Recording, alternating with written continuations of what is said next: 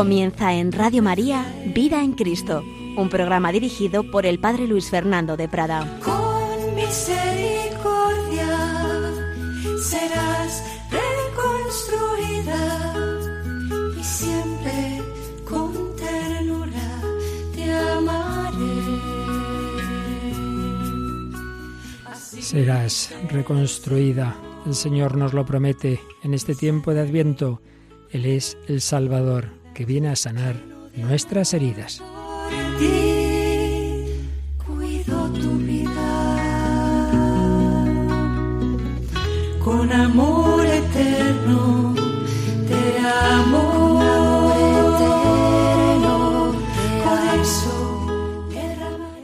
Un cordialísimo saludo, muy querida familia de Radio María. Queremos empaparnos del amor del corazón de Cristo, queremos vivir de Él, queremos vivir de ese amor divino humano. Estamos dedicando estos programas al corazón de Jesús. Concretamente, el día pasado partíamos de abajo arriba, quiero decir, partíamos de algo común a todos los hombres, cuáles son los deseos, los anhelos de todo corazón y cuáles son también sus heridas. Y hoy vamos a ver cómo a esos deseos, a esos anhelos, responde el amor del corazón de Cristo y cómo Él viene a sanar también esas nuestras heridas. Recordando, resumiendo lo que veíamos el día pasado, señalábamos cómo cada ser humano, cada ser humano, todos, realmente todos los seres humanos, somos una serie de aspiraciones, de anhelos, de deseos, aspiración de verdad, el conocer la verdad, el conocerme a mí mismo, mi identidad, el conocer el sentido de la vida, deseos de verdad, deseos de bien y de amor. Todos somos un anhelo de amor. Necesitamos ser amados para poder amar. El hombre no puede vivir sin amor. Pero veíamos que no todo lo que en el mundo de hoy se llama amor lo es realmente. El amor verdadero, un amor peculiar, es siempre creador, es fiel, es misericordioso, es incondicional, es eterno. Buscamos ese amor y no lo encontramos en este mundo. Deseo de verdad, deseo de amor, deseo de belleza, el resplandor de la verdad y del bien. Pero junto a estos deseos, junto a estos anhelos, están nuestras heridas. Somos una humanidad herida, heridos todos por el pecado original, heridos por la corriente de pecados tremenda que va atravesando la historia, luego la historia concreta ya de cada ámbito, de cada familia y de cada persona. Los pecados que hemos cometido, nuestros errores, van dejando también huellas en nosotros.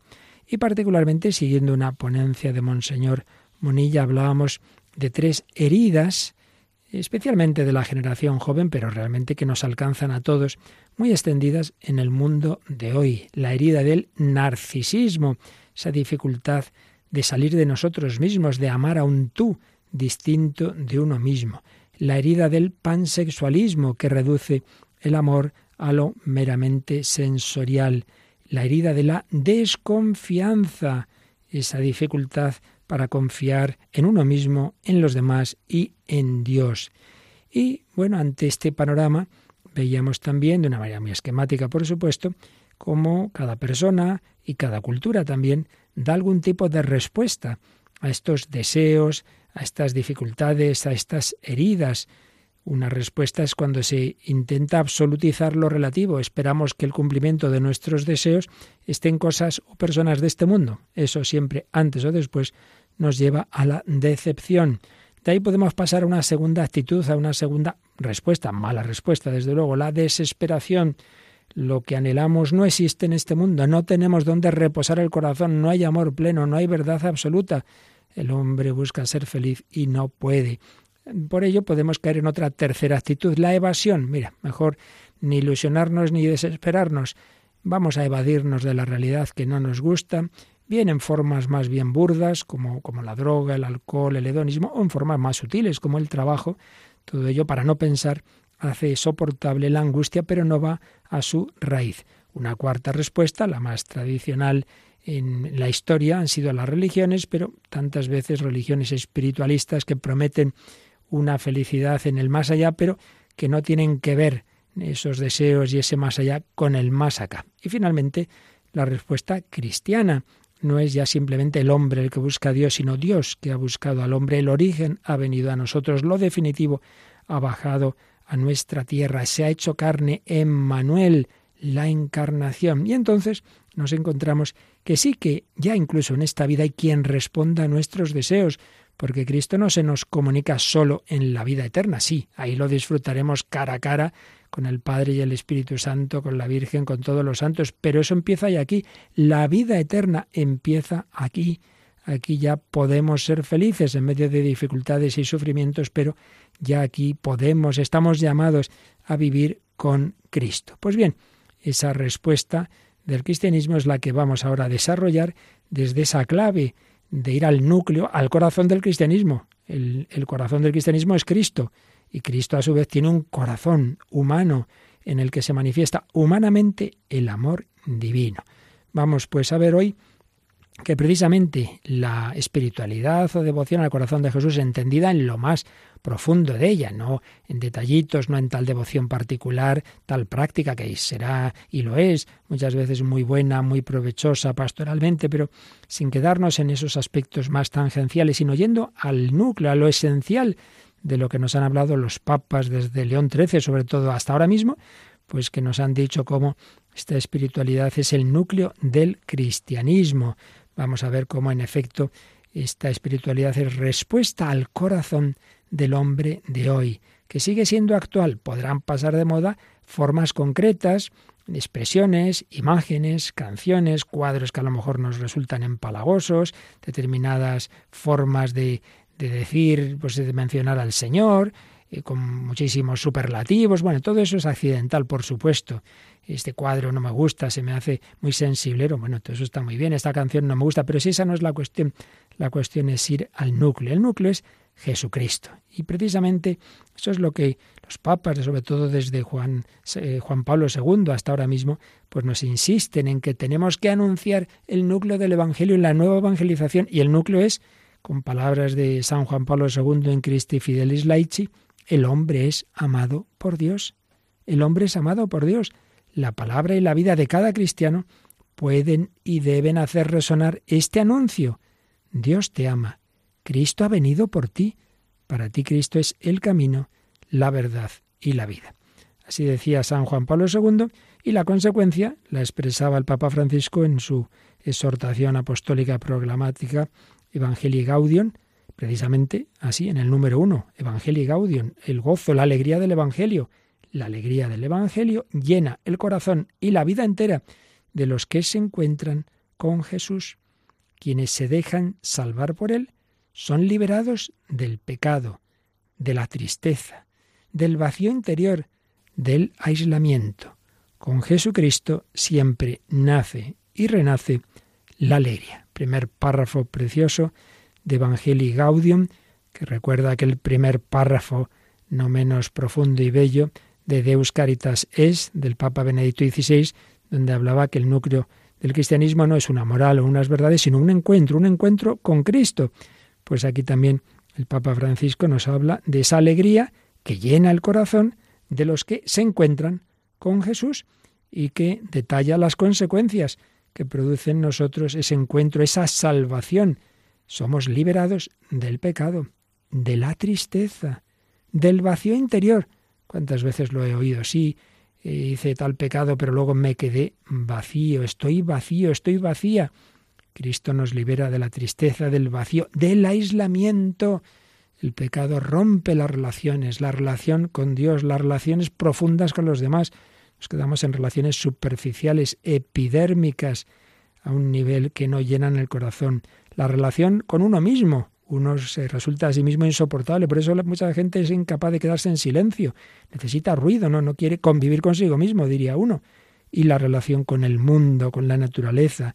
Y en cambio, con Jesucristo siempre nace y renace la alegría. Hay un adagio de la tradición monástica muy bello que dice, adquiere un corazón y podrás ser salvado.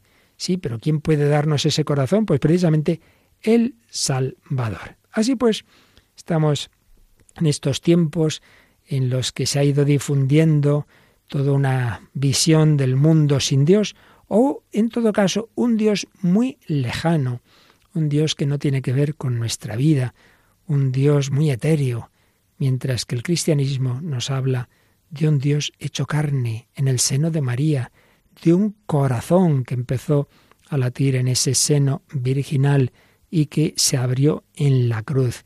Pues para estos tiempos, para estos últimos siglos, en que la humanidad en Occidente y, desde Occidente en tantos otros lugares se ha ido separando de Dios, para estos tiempos modernos, el Señor nos ha ofrecido, nos ha regalado una especie de síntesis del núcleo del Evangelio.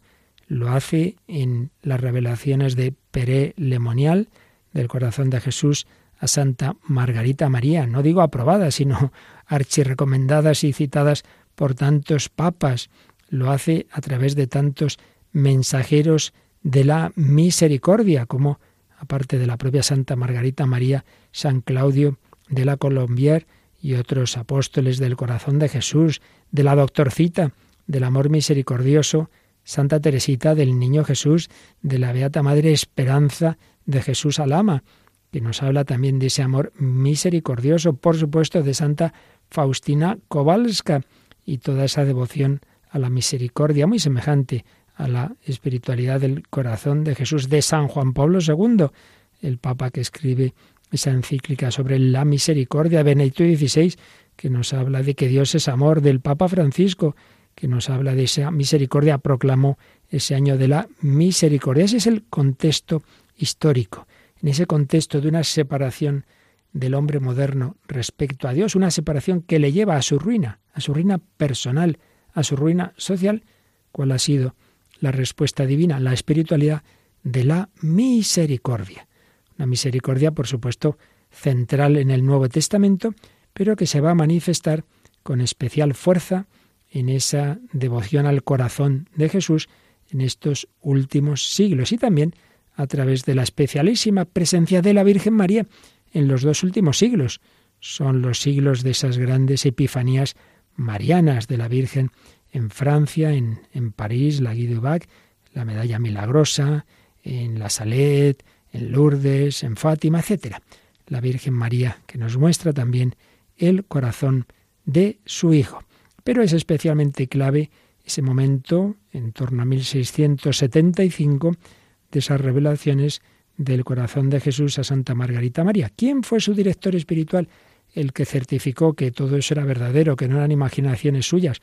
Un jesuita santo y sabio, San Claudio de la Colombier, al que canonizó otro santo, ya también canonizado San Juan Pablo II, recientemente, bueno, recientemente en términos así históricos, puesto que hablamos del 31 de mayo de 1992. Un servidor estuvo en la Basílica de San Pedro en esa canonización, porque estudiaba entonces en Roma una homilía preciosa de San Juan Pablo II, donde dijo, entre otras cosas, que esta devoción al corazón de Jesús fue, por un lado, la respuesta al rigorismo jansenista que había acabado por desconocer la infinita misericordia de Dios, y por otro, factor de afirmación espiritual para los tiempos en que se iba a difundir la mentalidad deísta del Dios lejano al que no afecta la vida del hombre, en la que se niega la encarnación y redención de Cristo. Fijaos lo que decía el Papa. Por un lado, respuesta al rigorismo jansenista. ¿Qué es esto? Pues es una herejía que sobre todo estuvo presente en Francia, herejía por lo menos en sus términos más extremos, y si no, pues por lo menos un estilillo, digámoslo así, pues nada sano, que no hacía bien, que hablaba tanto de la justicia de Dios y de la pureza que necesitamos para acercarnos a los sacramentos, que al final todo el mundo le tenía miedo a Dios, nadie se atrevía a comulgar más que, bueno, casi una vez al año, confesar, comulgar y se acabó. Ese miedo al Señor, esa reverencia, que por un lado, bien, eso está bien, la reverencia, el santo temor de Dios bien entendido, pero no, no lo entendían bien, porque llevaba a la desconfianza, como decía Juan Pablo II, a desconocer la infinita misericordia de Dios. Frente a esta actitud, el corazón de Jesús invita a confiar en Él y a acercarse a los sacramentos, porque inspira el Señor a Santa Margarita María esa devoción que tanto bien ha hecho y hace de los nueve primeros viernes de mes, comulgar todos los meses. Esto hoy nos parece que menos. Bueno, pues en aquella época mucha gente no se atrevía, como digo, a comulgar casi nunca. Por un lado, el Señor invitó a acercarse a los sacramentos, a acercarse a su corazón. Pero por otro lado, ya en aquella época empezaban a extenderse las ideas de aquellos ilustrados filósofos que dice, tenían la mentalidad deísta, es decir, sí, creían en Dios, pero un Dios creador que luego se desentiende del mundo. No creían que ese Dios se hubiera hecho carne en Jesucristo. Frente a todas estas ideas, decía Juan Pablo II, la devoción al corazón de Cristo fue un factor de equilibrio y de afirmación espiritual para las comunidades cristianas que enseguida debieron afrontar la falta de fe de los siglos venideros.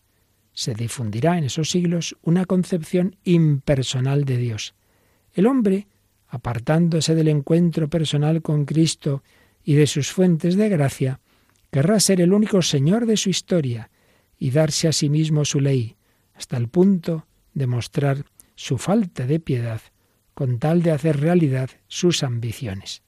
El mensaje de Peré, de Peré Lemonial, el lugar donde estaba ese convento de Santa Margarita María, donde también fue destinado el padre La Colombier, el mensaje de Peré, accesible tanto a los humildes como a los grandes de este mundo, responde a esos extravíos, aclarando la relación del hombre con Dios y del hombre con el mundo, mediante la luz que viene del corazón de Dios. Conforme a la tradición de la Iglesia, orienta su mirada hacia la cruz del Redentor del mundo, hacia aquel al que traspasaron. Realmente, palabras preciosas que vienen a decirnos pues esto que aquí estamos intentando mostrar, que precisamente para nuestros tiempos es una espiritualidad, es una devoción muy importante para este hombre que se siente tan lejos de Dios, pues Dios se te acerca, Dios quiere mostrarte su corazón. Esto decía Juan Pablo II, pero también su sucesor Benedicto XVI en una carta en el quincuagésimo aniversario de la gran encíclica de Pío XII, Aurietis Aquas, sobre el corazón de Jesús, decía, la contemplación del costado traspasado por la lanza, en la que resplandece la voluntad sin confines de salvación por parte de Dios, no puede ser considerada una forma pasajera de culto o de devoción. Fijaos, no puede ser considerada una fuente pasajera de culto de devoción esta, esta contemplación. No es una cosita que, bueno, momento dado en la historia viene bien, pero luego se deja. No, no, no. La adoración del amor de Dios que ha encontrado en el símbolo del corazón traspasado su expresión histórico-devocional sigue siendo imprescindible para una relación viva con Dios. Así pues, este Papa Benedicto, como tantos otros desde León XIII, han dicho que una cosa son algunas formas concretas eh, de, esta y de otras devociones que pasan. La sensibilidad de una época no es la de otra, pero lo esencial, esa mirada al corazón traspasado de Cristo, decía Benito XVI, sigue siendo imprescindible para una relación viva con Dios. Pues bien, vamos a, ver cuáles son los elementos básicos de esta espiritualidad, que realmente es tan antigua como el Evangelio, pero que, como decimos, en los últimos siglos el Señor nos ha mostrado de una manera muy particular. Pero antes de hacerlo, vamos a quedarnos pues un momento en oración, en contemplación, en agradecimiento al Señor que nos ha mostrado su corazón como tesoro para nuestra vida.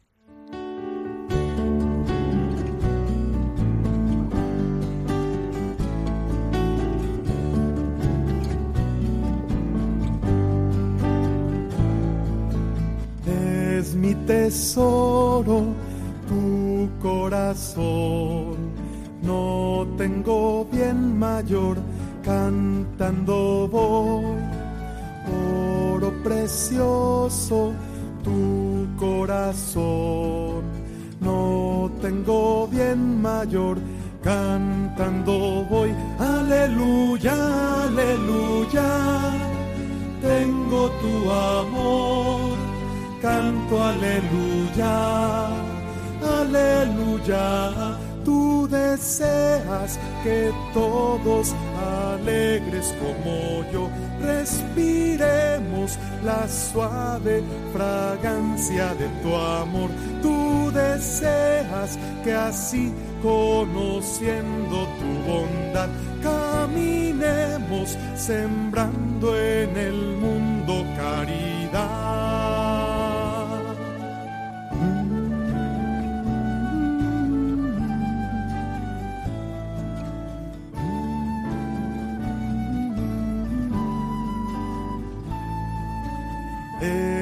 Tesoro, tu corazón. No tengo bien mayor, cantando voy. Oro precioso, tu corazón. No tengo bien mayor, cantando voy. Aleluya, aleluya. Tengo tu amor aleluya, aleluya. Tú deseas que todos alegres como yo respiremos la suave fragancia de tu amor. Tú deseas que así conociendo tu bondad caminemos sembrando en el mundo caridad.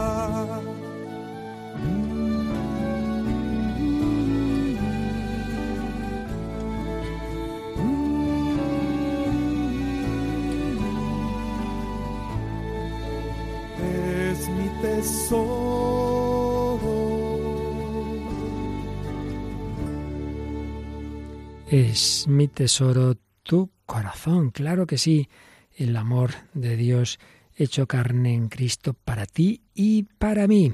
Aquí seguimos en Radio María, un servidor Padre Luis Fernando de Prada, intentando exponer este gran misterio, cómo esta espiritualidad, esta devoción entendida en el sentido más profundo del corazón de Cristo es la respuesta a los anhelos y deseos de todo corazón humano y es quien puede sanar nuestras heridas, las heridas de Cristo en su pasión, sanan las heridas de nuestros pecados en nuestra vida. Pues bien, esta espiritualidad que tanto han recomendado todos los papas, tantos santos, y que estamos viendo que realmente, contra lo que quizá alguno podría pensar, es tremendamente actual, responde a esas necesidades del corazón del hombre de hoy, vamos a ver cuáles son sus núcleos fundamentales. Lo podemos sintetizar toda síntesis, todo esquema es eso, esquemático y esquematizar a Dios, pues evidentemente no puede ser, pero bueno, ya me entendéis, para poder acercarnos un poco a misterios infinitos, nos ayuda a ordenar las ideas, aunque luego la realidad es mucho más rica de lo que ahora voy a decir, pero nos ayuda, nos ayuda a reflexionar sobre todo esto. Podríamos sintetizar los aspectos clave de esta espiritualidad en estos bloques. En primer lugar, el amor de Dios al hombre, cómo la devoción al corazón de Jesús nos muestra cómo Dios nos ama. En segundo lugar, cómo debemos responder nosotros a Dios. Dios me ama a mí, yo debo amarle a Él. Primero, dejarse amar por Dios. Segundo, amarás al Señor tu Dios con todo tu corazón. La respuesta del hombre a Dios. Dios me da su corazón, su corazón es mi tesoro, y ahora yo soy capaz de darle mi corazón al Señor porque Él sana mi corazón, me da un corazón nuevo. Por supuesto, cuando hablamos de amor a Dios, también a ese Dios hecho presente en nuestros hermanos. Estamos hablando de un corazón filial y fraternal. Luego, todas estas dimensiones tienen un símbolo que el propio Señor nos ha dado, ese corazón herido de Jesucristo. Bueno, esto es un símbolo universal, pues cuantísimas veces en todas las culturas se expresa que una persona quiere a otra, pues con un corazón. Y cuántas camisetas vemos ahí, yo, corazón, tal.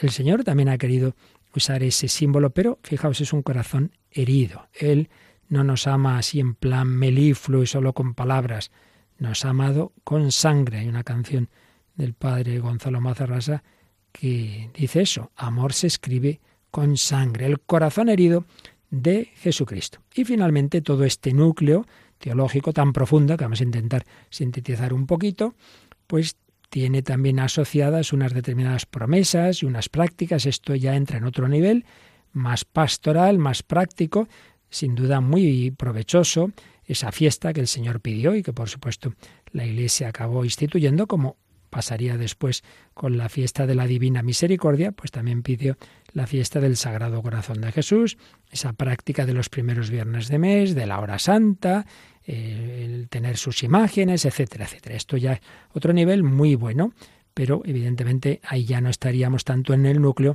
como en los puntos teológicos que acabamos de mencionar. El amor de Dios al hombre en ese corazón de Cristo, la respuesta del hombre a Dios.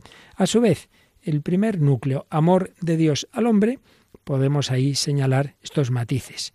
Cuando hablamos del amor de Dios no hablamos de un Dios, no se sabe muy bien quién que está muy lejos. No, no, hablamos del Dios hecho carne de Jesucristo, resucitado y vivo.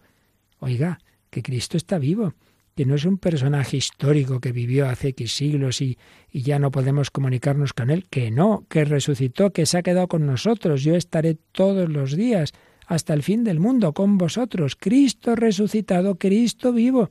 Gracias a la resurrección, la Eucaristía no es un mero recuerdo. Gracias a la resurrección, en los sagrarios hay un corazón humano latiendo. Gracias a la resurrección, en la Santa Misa recibo a esa persona divina con corazón humano. Recibo un abrazo de Cristo cuando comulgo. Cristo resucitado y vivo, cercano al hombre. Jesucristo resucitado y vivo que me amó en su vida terrena y me ama ahora. Me amó. Todos los santos han tenido esa certeza. Ya San Pablo, Cristo me amó y se entregó a la muerte por mí. Hacemos los ejercicios espirituales de San Ignacio. ¿Y qué petición pone San Ignacio a que el ejercitante le pida al Señor cuando va contemplando su vida? Dice, pidamos conocimiento interno del Señor que por mí se ha hecho hombre, por mí me amó, por mí se ha hecho hombre para en consecuencia más amarle y seguirle. Cristo me amó. En todos los pasos de su vida terrena pensaba en mí, me amó y me ama ahora, porque decimos que está vivo, que no es un mero personaje del pasado. Cristo me amó, Cristo me ama. ¿Con qué tipo de amistad? ¿Con qué tipo de amor? Pues con un amor de amistad, precisamente de amistad personal. Seguida vemos la diferencia entre la amistad y la mera bondad. Amistad es un amor mutuo, mutuamente comunicado entre dos. Amor de amistad personal, a mí, con mi nombre y apellidos. Amor de amistad personal, divino y humano, divino porque es persona divina, tiene naturaleza divina y humano, porque se ha hecho carne. El mismo yo de Jesucristo se expresa con una inteligencia, piensa con una inteligencia divina y una humana eh, ama con un amor divino y un humano, se expresa de una manera divina y humana. Es ese misterio de la encarnación, de la unión hipostática. En una persona hay dos naturalezas, pues hay también un amor divino y un amor humano. Y dentro del amor humano podemos distinguir, como en los hombres, un amor más espiritual y un amor más sensible, que afecta también a las emociones corporales. Se nos habla de emociones de Jesús, miró con cariño al joven rico, lloró ante la muerte de Lázaro, lloró ante Jerusalén. Claro, amor también sensible en el mejor sentido de la palabra. Cristo resucitado y vivo, cercano al hombre que me amó, que me ama, con amor de amistad, que no es indiferente a mi respuesta. Cuando una persona quiere a otra, no le da igual que esa otra le responda o no, al Señor no le da igual, no porque lo necesite en sí mismo, Dios tiene todo en sí mismo, pero una vez que nos ha amado, que se ha enamorado de nosotros, espera nuestra respuesta. Además, Él sabe que todo nuestro bien está en amarle. Entonces, si no le amamos, a los que nos hacemos daños a nosotros mismos, y a Él le duele, no es indiferente a nuestra respuesta. Enseguida esperemos poderlo explicar, si no hoy, otro día. Así pues, este sería como el primer bloque de verdades que están sintetizadas en esta devoción. Dios me ama de esta manera encarnándose en Cristo, que está vivo, que me amó, que me ama, que entabla conmigo una relación de amistad y no es indiferente a mi respuesta. En segundo lugar, ¿cuál debe ser esa respuesta? La respuesta del hombre a Dios. Pues en primer lugar, la confianza. Hombre, si soy llamado así, confiemos. ¿Cómo no voy a confiar en un Dios tan bueno? Por eso la gran jaculatoria de esta espiritualidad es Sagrado Corazón de Jesús, en vos confío o si uno prefiere, en ti confío. Confianza, confianza, lo cual vemos la gran sintonía con la espiritualidad de la misericordia de Sor Faustina Kowalska, que también Jesús confío en ti, viene a ser lo mismo. Confianza, primera dimensión. En segundo lugar, consagración. El corazón de Jesús pidió la consagración personal de Santa Margarita, de San Claudio, de las naciones, de la humanidad. Consagración, entrega de amor por Cristo al Padre en el Espíritu Santo. Amar al amor que nos ama. Me entrego. Bueno, la consagración fundamental del cristiano es el bautismo, pero eso tenemos que vivirlo cada vez más, renovarlo. Sí, sí, eso que yo fui consagrado de niño, Señor, yo quiero vivirlo y mm, destacando ese aspecto de que quiero ser tuyo por amor. Tú te has hecho mío por amor, yo quiero también corresponder por amor, consagración, confianza, consagración. En tercer lugar, reparación, amar al amor no amado me doy cuenta de que el Señor es ofendido, de que no lo amamos, de que tantas veces lo atacamos, de que nos portamos mal. Yo veo a una persona muy buena herida, intento corresponderla, intento amarla, intento reparar lo que se le ha hecho de mal, amar al amor no amado, en asociación cordial a la obra de la redención, buscando que los hombres vuelvan al Señor tocados por su amor. Y todo ello orientado no de una manera individualista, sino pensando en el mundo entero, orientado a la instauración del reino de Cristo en este mundo, a la civilización del amor. El Señor quiere conquistar todos los corazones, como señala San Ignacio en esa preciosa meditación del Rey eterno. Mi voluntad es conquistar toda la tierra, pero no por las armas, no por la violencia, sino conquistando los corazones. El Señor nos pide que colaboremos a ello, en primer lugar con la oración, venga a nosotros tu reino.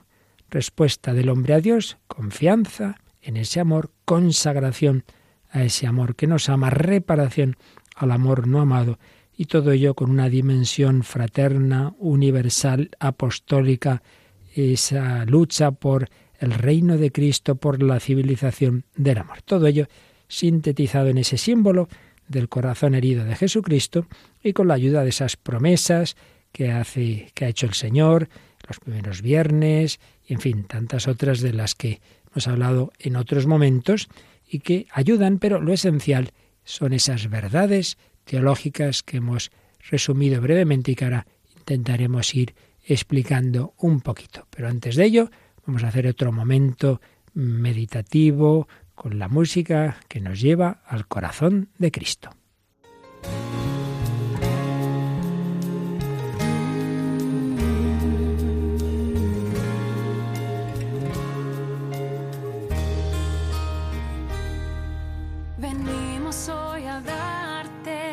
Nuestro corazón.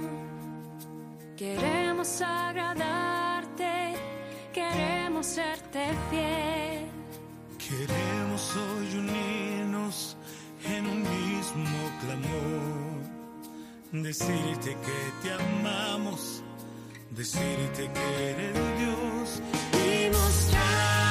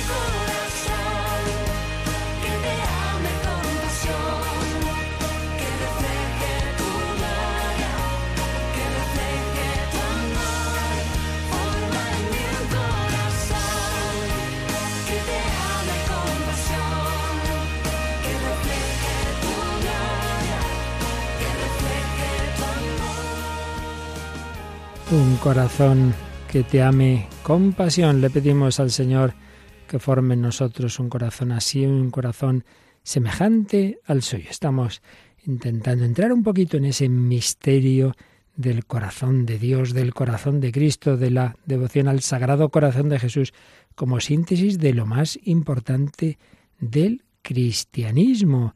Fijaos que aquí está sintetizada la revelación de ese amor salvífico de la Santísima Trinidad a través de la humanidad de Jesucristo, que manifiesta el amor misericordioso del Padre y que como fruto del misterio pascual, de su encarnación, pasión, muerte y resurrección, nos comunica el Espíritu Santo, que es el que es capaz de transformar nuestro corazón de piedra, duro y egoísta, en un corazón de carne, más aún en un corazón como el de Cristo, filial y fraternal. En esta espiritualidad se está recalcando ese amor redentor de Jesucristo. Nos ama de esa manera que quiere redimirnos del pecado. Esto se olvida en el mundo de hoy. Amor redentor de Jesucristo manifestado y poco correspondido.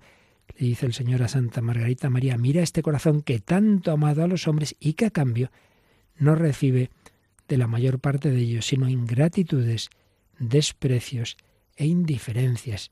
Estamos fijándonos en ese Jesucristo que amó a todo hombre hasta la cruz y que ahora resucitado y vivo nos sigue amando, sigue amando de cerca a cada hombre, a ti, querido oyente, a cada hombre con corazón humano te ama, con un corazón sensible a tu respuesta, no le da igual que respondas o no, y que sigue llevando adelante esa obra de la redención. Sí, Él ya nos ha redimido, pero hace falta que los hombres reciban esa redención, que acepten esa sangre derramada para el perdón de los pecados. Cristo nos pide que le ayudemos. Como veis, están aquí las verdades más fundamentales de toda la revelación cristiana. El misterio fundamental que es la Santísima Trinidad, que es amor, que por amor nos ha creado libremente, ha creado libremente al hombre a su imagen y semejanza, y que con esa libertad hemos entrado en ese drama del pecado, que no es una mera mero incumplir una ley, es ofensa personal a Dios. ¿Cómo ha respondido Dios? Con su misericordia hasta la locura de la encarnación redentora. Dios se ha vuelto loco de amor, se ha hecho hombre, hombre pobre, naciendo en un pesebre, muriendo en una cruz. Pero, pero, qué locura. Estamos viendo la importancia de esa humanidad de Jesucristo eso que para Santa Teresa fue tan importante, no, no, no se puede ser místico así, yendo a Dios por caminos al margen de Cristo. También está aquí presente la Virgen María. Ella al pie de la cruz vio traspasar ese corazón de su Hijo. Se insiste desde esta espiritualidad en que Cristo no es un mero modelo histórico a imitar de lejos, sino que estando ahora resucitado y vivo, se nos comunica, nos va inspirando la imitación verdadera que cada uno debe hacer de él, gobierna la historia humana, una historia en la que está presente de diversas formas, especialmente la eucarística, pero no solo, y ese Jesús lleva adelante la obra redentora por medio de la Iglesia, a través de la cual nos comunica el Espíritu Santo que sana los corazones heridos y engendra un hombre nuevo. Un hombre que está llamado a corresponder a tanto beneficio veíamos con la confianza y el amor. Ese amor al Señor con los matices de la consagración y reparación y amor a los hermanos, en los que Jesucristo está misteriosamente presente, sobre todo en los que sufren. Tiene, por tanto, también esta espiritualidad una dimensión social. No mira solo al individuo, sino a la familia, a la sociedad y, en definitiva, a toda la humanidad. Bien, esto pues es el núcleo, son los aspectos esenciales que se sintetizan en esta espiritualidad y ahora vamos a intentar fijarnos un poquito en alguno de ellos, un poquito porque cada uno de estos puntos nos daría para varias horas, ¿verdad? Pero en fin, algo que esperemos que pueda ayudarnos a todos en nuestro día a día. Corazón de Jesús, en ti confío. ¿Qué implica esto? Que estamos llamados a vivir felices, confiados en ese amor del corazón de Cristo que me revela el amor de Dios. Veíamos que todo hombre necesita conocer la verdad, la verdad fundamental, conocerme a mí mismo, el sentido de mi vida, si yo tengo un valor, mi autoestima, todo esto tan esencial psicológicamente, bueno, pues se nos regala si realmente entramos en esta espiritualidad, porque se me está diciendo que si Cristo es el tesoro de mi vida, yo para Él también soy un tesoro, porque por mí se ha hecho hombre, por mí ha muerto. ¿Cuál es tu precio, tu valor? Pues vales la sangre de Cristo. Tienes una dignidad en cierto modo infinita desde esa perspectiva, eres criatura, pero por la que Dios se ha hecho hombre. Bueno, ¿qué más motivo de autoestima puede ser este? Que no solo he sido creado por amor, sino redimido por un Dios que se ha hecho hombre por mí. Amor de estima, que fundamenta mi dignidad, respetando mi libertad. Se basa en la verdad. La verdad de ese amor da sentido a mi vida. Por eso, señor Munilla, en esa ponencia que el día pasado sintetizábamos, cuando hablaba de, de la herida del narcisismo, recordaba también que lo opuesto al narcisismo y su remedio no es el autodesprecio, ni mucho menos, sino una verdadera autoestima. Fijémonos en que las palabras de ese mandamiento que Jesús recuerda es amarás al prójimo como a ti mismo. Por tanto, hay que amarse a uno mismo. No se trata de autodespreciarse. No, yo soy, no valgo nada. Oye, oye, oye, que tú vales a los ojos de Dios, pero no soy el centro del mundo, ni soy Dios. Así que esa es la verdadera eh, estima de uno mismo, es la que viene sabiéndome hijo amado por Dios, pero por supuesto dependiente de Él. Amor de estima que Dios me tiene, amor divino, en cuanto divino infinito y a la vez humano, y por tanto accesible a mi psicología. Esto no son elucubraciones, ¿eh? Amor divino infinito. Con esto respondemos a ese deseo que el ser humano, todo ser humano tiene, de un amor pleno, de que alguien me entienda del todo, hasta el fondo de mi corazón, alguien que me sostenga siempre, algo que incluso traspase las fronteras de la muerte. Pues eso es muy bonito y a veces nos acercamos a ello, pero nunca del todo.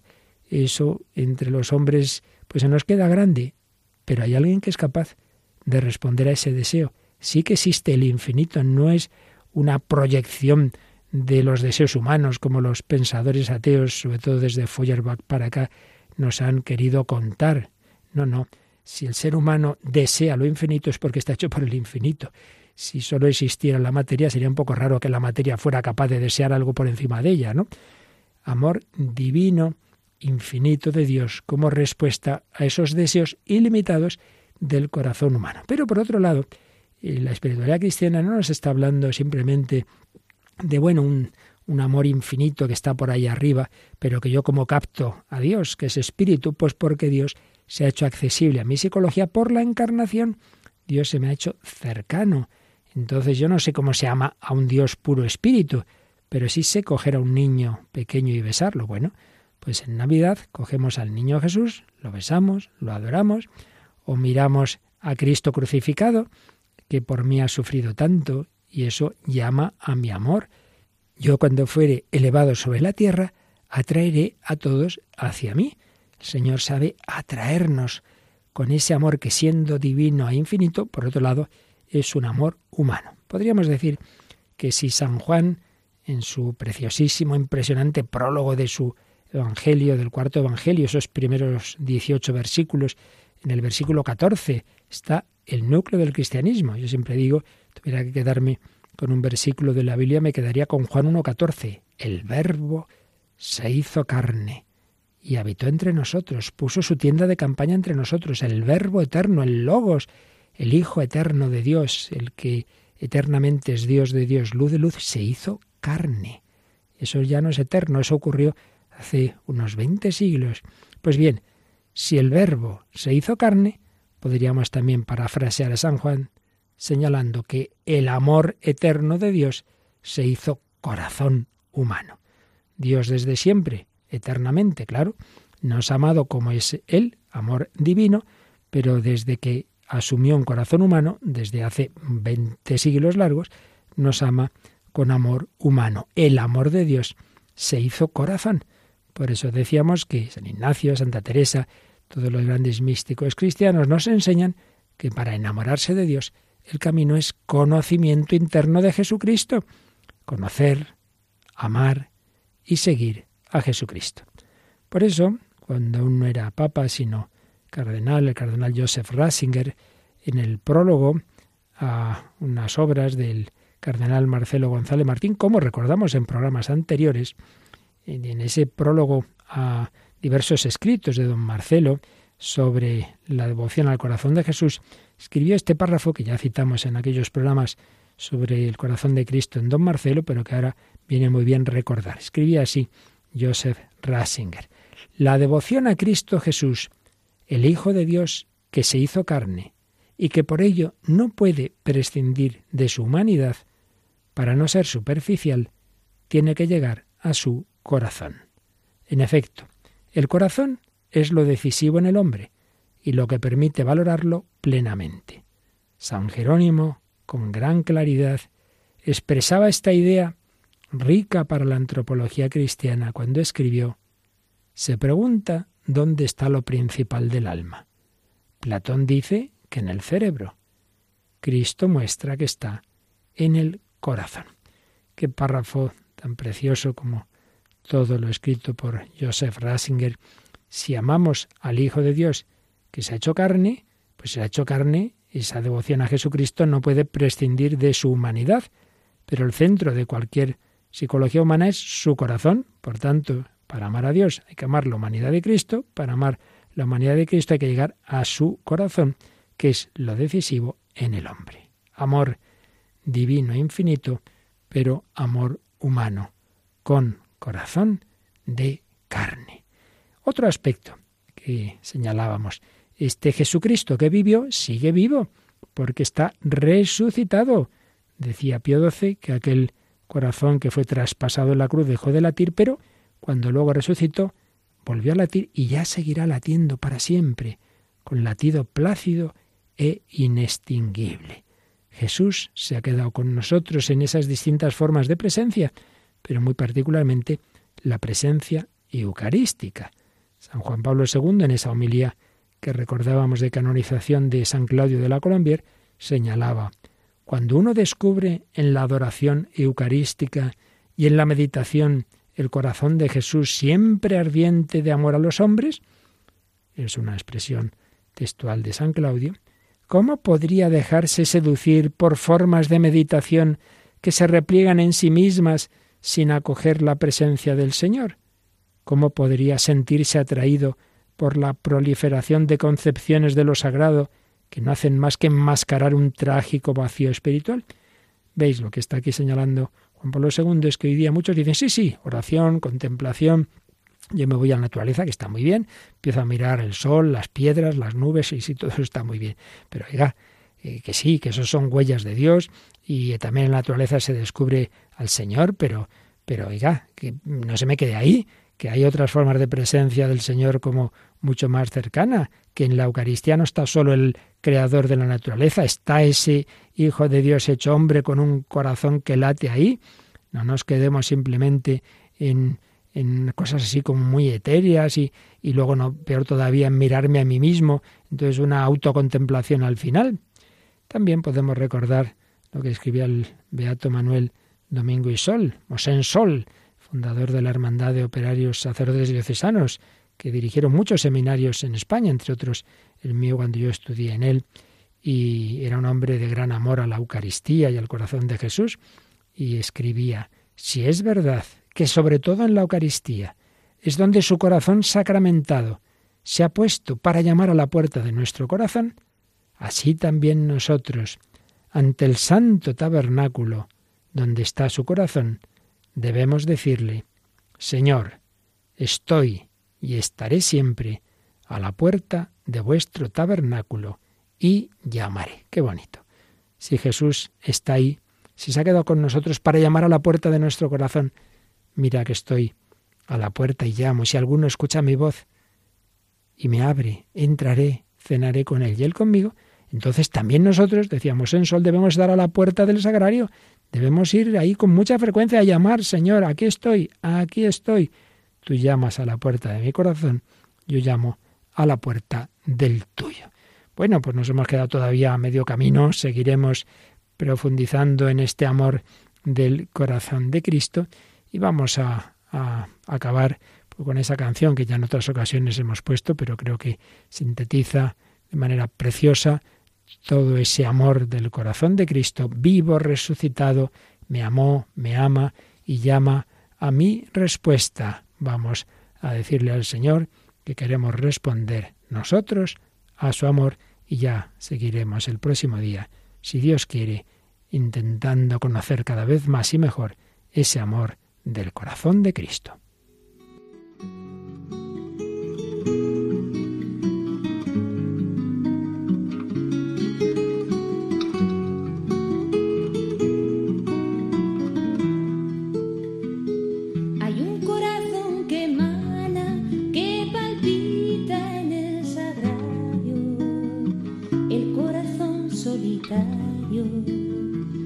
Jelly.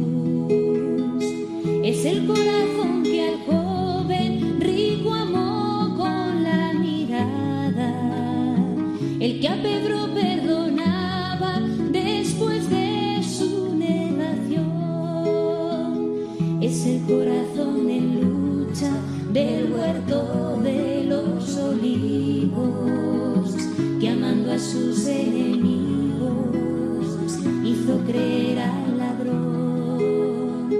Es el corazón que salva por su fe a quien se le acerca, que mostró su herida abierta al apóstol que dudó. A